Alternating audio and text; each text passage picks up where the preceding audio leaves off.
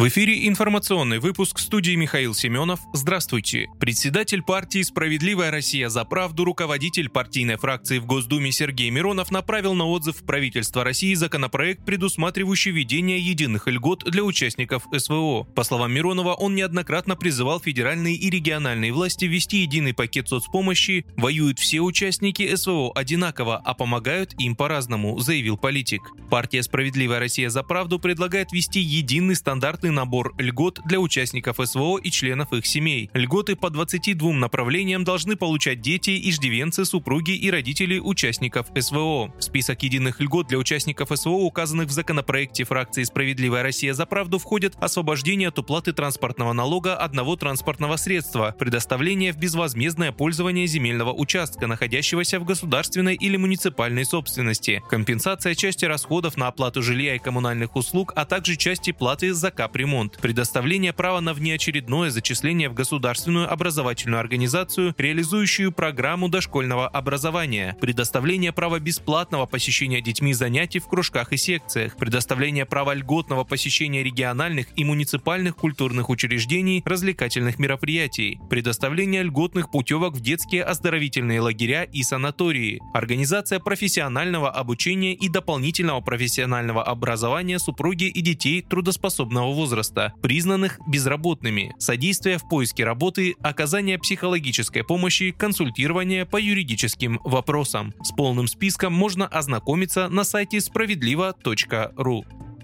За прошедшую ночь над Крымом сбито шесть вражеских беспилотников. Один сдетонировал в Красногвардейском районе полуострова, сообщил в своем телеграм-канале глава республики Сергей Аксенов. По словам политика, шесть аппаратов сбито силами ПВО, три заглушено и посажено средствами РЭП.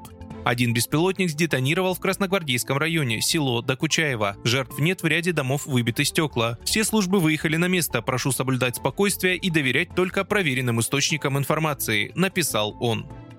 Сотрудники ФСБ задержали жителя Брянской области, которого подозревают в сборе данных о силовиках в приграничных с Украиной районах и планировании теракта. Об этом сообщили в ФСБ РФ по Брянской области. Как заявили в ведомстве, мужчина был задержан с поличным в процессе приготовления к совершению преступлений. В отношении подозреваемого возбуждено уголовное дело по уголовным статьям о приготовлении к совершению теракта, содействии террористической деятельности и посягательстве на жизнь сотрудника правоохранительных органов.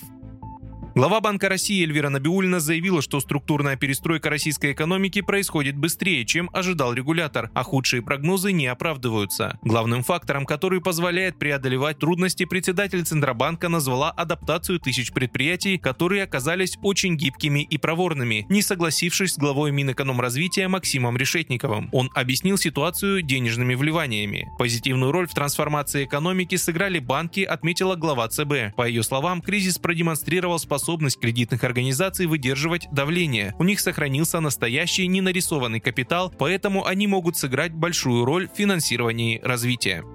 Вы слушали информационный выпуск. Оставайтесь на справедливом радио.